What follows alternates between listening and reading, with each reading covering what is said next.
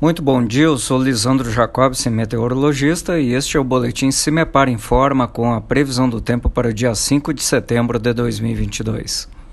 Nesta segunda-feira continuam previstas chuvas para a maioria das regiões do estado do Paraná.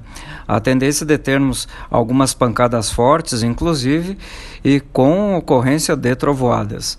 Na faixa central, sudoeste, oeste, as chuvas um pouco mais expressivas do que no restante do estado.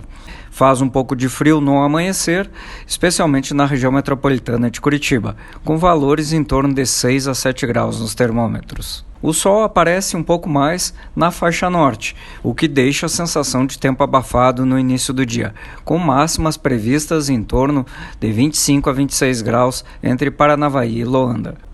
Nos próximos dias, o tempo continua muito instável e o acumulado de chuva será bastante expressivo entre terça e quarta-feira em todas as regiões paranaenses. Em nosso site cimepar.br disponibilizamos a previsão para todos os municípios. Cimepar Tecnologia e Informações Ambientais.